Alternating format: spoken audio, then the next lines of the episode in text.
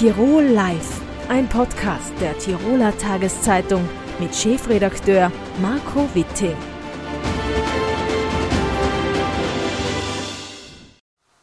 Direkt vom Forum Wintersportwoche ist mir jetzt Professor Martin Krote von der Uni Braunschweig zugeschaltet. Herzlich willkommen. Ja, wunderschönen guten Tag. Herr Professor, Sie haben die Keynote gehalten beim Forum äh, Wintersportwochen. Da geht es darum, dass man attraktiviert ähm, und, und, die Bedeutung der, der, Wintersportwochen in Tirol ein wenig hervorschreibt. Ähm, da geht es um die Bedeutung der Bewegung für die Entwicklung unseres Gehirns. Was haben Sie denn den Teilnehmern denn alles mitgegeben? Ja, zum einen wundert man sich vielleicht, warum ein, ein, ein Gehirnforscher ähm, sich äh, in Debatten über Sport und Bewegung einmischt. Aber das hat etwas damit zu tun, als dass Bewegungsreize für das Gehirn auch Entwicklungsreize sind und auch mal ganz weit in die Lebenszukunft eines jeden Menschen hineingedacht, auch Bewegung und Sport einen schützenden Effekt auf das alternde Gehirn haben. Und jetzt wissen wir, dass wir die Fähigkeiten und Tätigkeiten, die wir als Kinder und Jugendliche schon mal gelernt haben, eher und mit größerer Wahrscheinlichkeit im Leben auch wieder ausführen als etwas, was wir nie gemacht haben. Wer also nie Ski gefahren hat als Jugendlicher, fängt in aller Regel damit mit viel geringerer Wahrscheinlichkeit als Erwachsener an. Das gilt für alle Sportarten. Es gilt auch fürs Musizieren. Und beim Sport, wie viel Musizieren, gilt halt, dass es nicht nur für das heranwachsende Gehirn, sondern auch für das alternde Gehirn von herausragender Bedeutung ist, weil es eben das Risiko minimiert, zum Beispiel an Alzheimer zu erkranken, einen Schlaganfall zu bekommen oder andere Erkrankungen des Gehirns zu haben.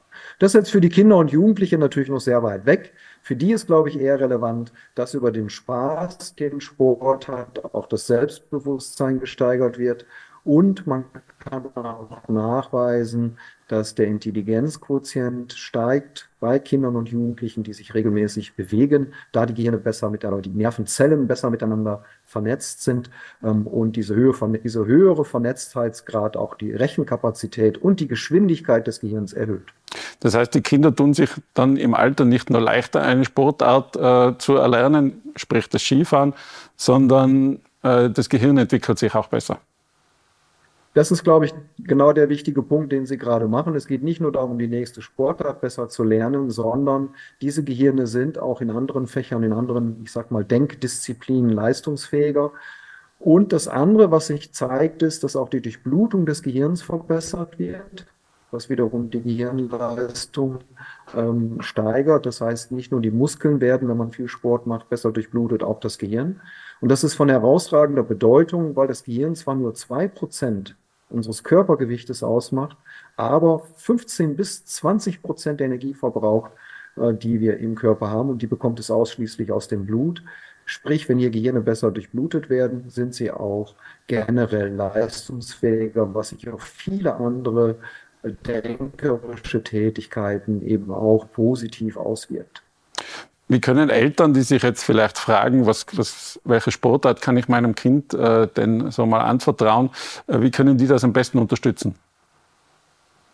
Zum einen, indem man Sportarten äh, ausübt, die eben auch leicht realisierbar sind, die im, als Mannschaft gemacht werden oder hier im österreichischen Kontext äh, durch die Berge und den immer noch vorhandenen Schnee natürlich auch das Skifahren, äh, weswegen ich eben auch heute hier geredet habe, weil das Skifahren erfordert ein hohes Maß an Konzentration und Koordinationsfähigkeit und es wird normalerweise in Kursen und Gruppen in Schulen unterrichtet.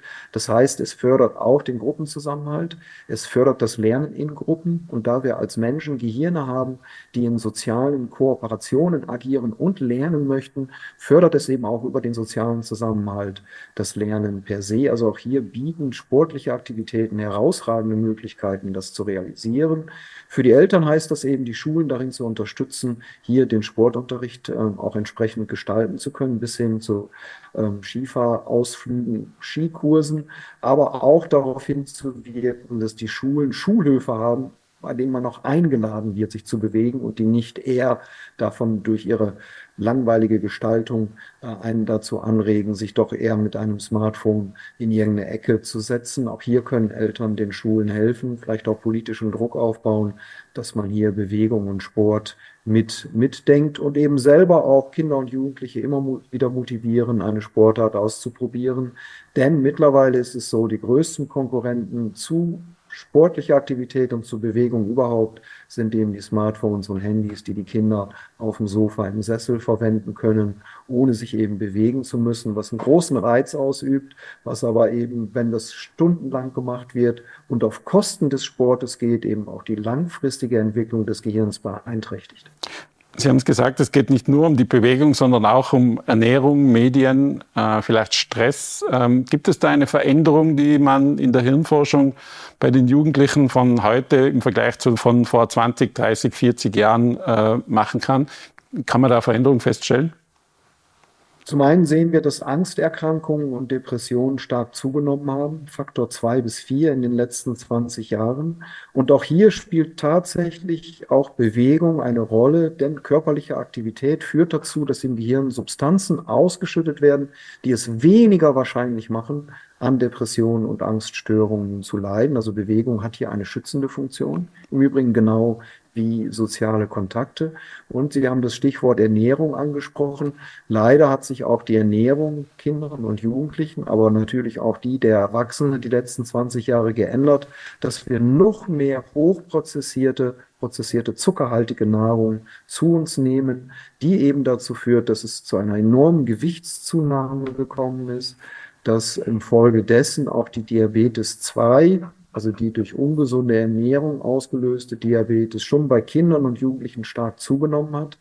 Und auch dies ist etwas, was einen auch als Gehirnforscher ähm, ja, schwer zu denken gibt, denn Diabetes ist auch einer der Hauptrisikofaktoren, um im Alter zum Beispiel an Alzheimer zu erkranken. Also auch hier muss man rechtzeitig intervenieren durch zwei Dinge, gesunde Ernährung propagieren und eben auch Bewegung äh, fördern, äh, Bewegungsreize setzen und es Kindern und Jugendlichen ermöglichen, in Sportvereinen aktiv zu sein.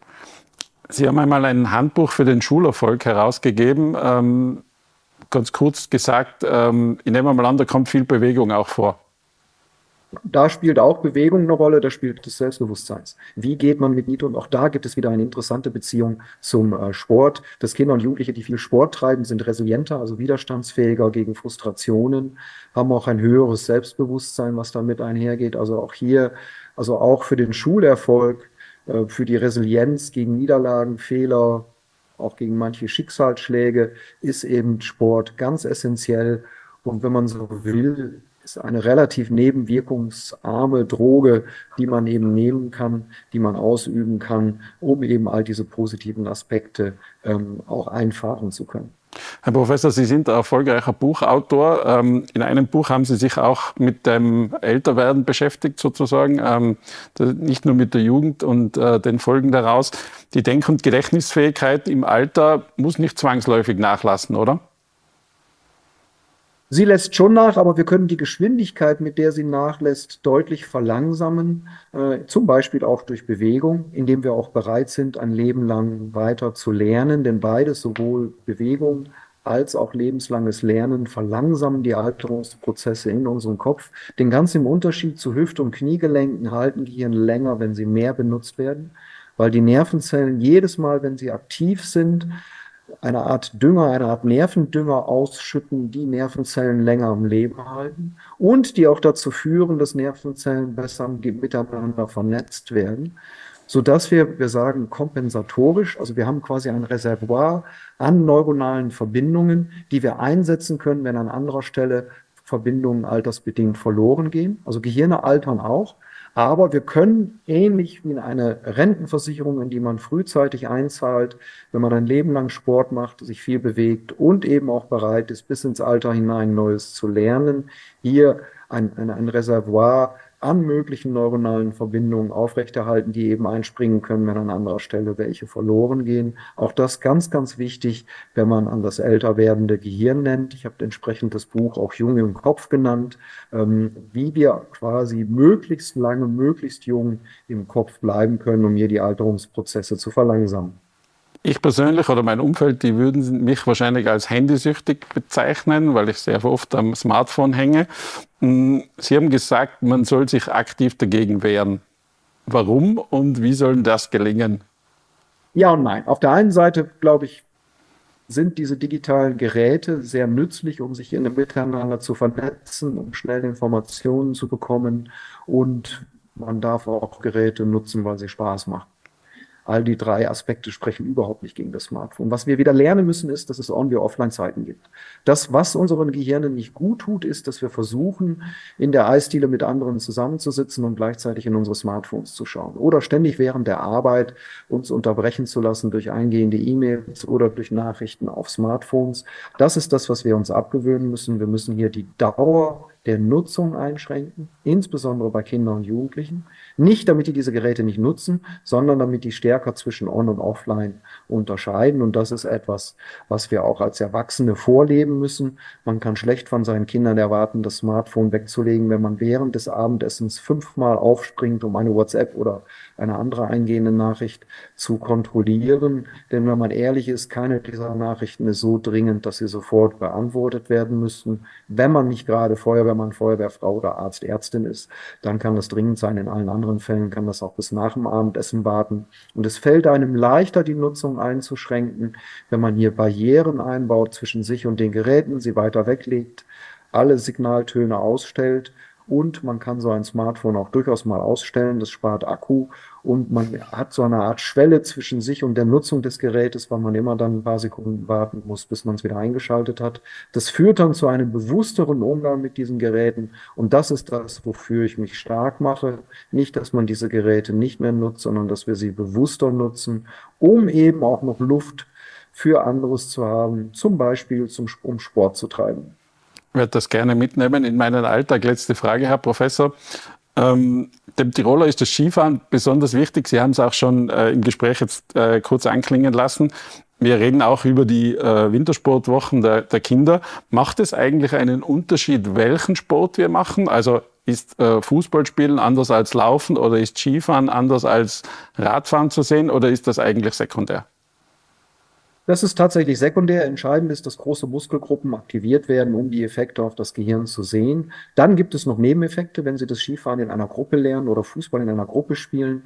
Dann lernen Sie auch soziale, das soziale Miteinander. Man ist motivierter, etwas zu tun in Gruppen. Ähm, und das Zweite, was beim Skifahren noch besonders noch hinzukommt, ist, dass es eine Tätigkeit ist, für, die sie, für das sie ein hohes Koordinationsvermögen, ein hohes Konzentrationsvermögen brauchen, wie kaum bei einer anderen Sportart, so dass tatsächlich hier das Skifahren neben der Aktivierung großer Muskelgruppen, dass man es in Gruppen machen kann, über diese koordinierenden Ansprüche noch an, an, an besonders förderlich für das heranwachsende ähm, Gehirn ist.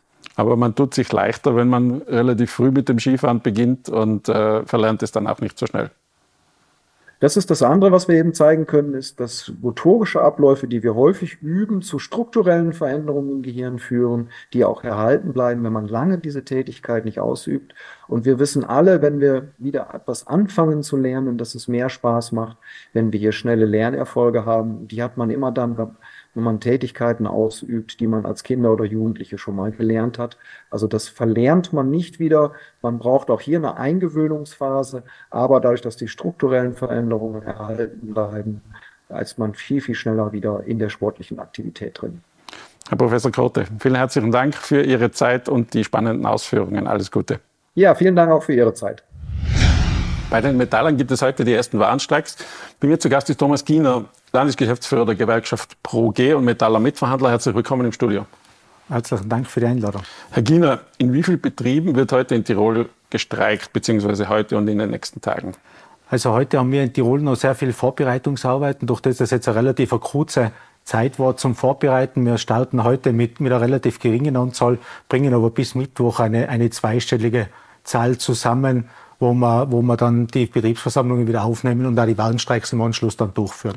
Wenn Sie mir es vielleicht ganz kurz für unsere Zuseherinnen und Zuseher erklären, wie viele Menschen streiken da in Tirol und ähm, wie lange sind diese Streiks eingesetzt? Also wir haben in Tirol insgesamt 14.000 Beschäftigte in der Metallindustrie. Und wie viele jetzt dann tatsächlich bei den Streiks sein, kann man jetzt natürlich noch nicht sagen, weil wir noch sehr viel in Vorbereitungsarbeiten sein. Aber äh, es seien, es seien sicher sehr, sehr viele, was sich da anschließen, weil natürlich auch das Arbeitgeberangebot momentan sehr, sehr niedrig ist und absolut respektlos ist. Streiks Montag bis Mittwoch. Am Donnerstag soll weiter verhandelt werden. Was sind da Ihre Erwartungen? Ich habe es gesagt, Sie sind da Mitverhandler. Genau. Also wir haben jetzt Warnstreiks bis zu drei Stunden in die Betriebe und haben dann am nächsten, am Donnerstag die nächste Verhandlungsrunde, wo wir uns dann durch den Druck in die Betriebe natürlich ein sehr, sehr stark nachgebessertes Angebot der Arbeitgeber erwarten. 11,6 Prozent war die Forderung der Gewerkschaft. Ähm, von dem ist man bis jetzt auch nicht abgerückt. Ähm, kann man das überhaupt dann als Verhandlung sagen, wenn eine Seite sagt, davon rückt man nicht ab? Ja, es, sind ja, es, sind ja, es ist ja nicht nur die Prozentzahl, was wir, was wir als Forderungsprogramm gestellt haben. Wir haben ja noch mehrere Punkte, wo wir, wo wir in die Verhandlungen im Forderungsprogramm mit eingebracht haben. Und auch wenn man jetzt sagt, wir haben eine Möglichkeit zum Beispiel mit eingebracht, wo man, wo man gewisse Lohn- und Gehaltserhöhungen oder gewisse Teile davon wandeln könnte in Zeit. Das wäre jetzt gerade momentan in, diese, in diesen wirtschaftlichen Situationen äh, ein sehr probantes Mittel meiner Meinung nach. Und da haben wir, da haben wir natürlich schon drüber verhandelt.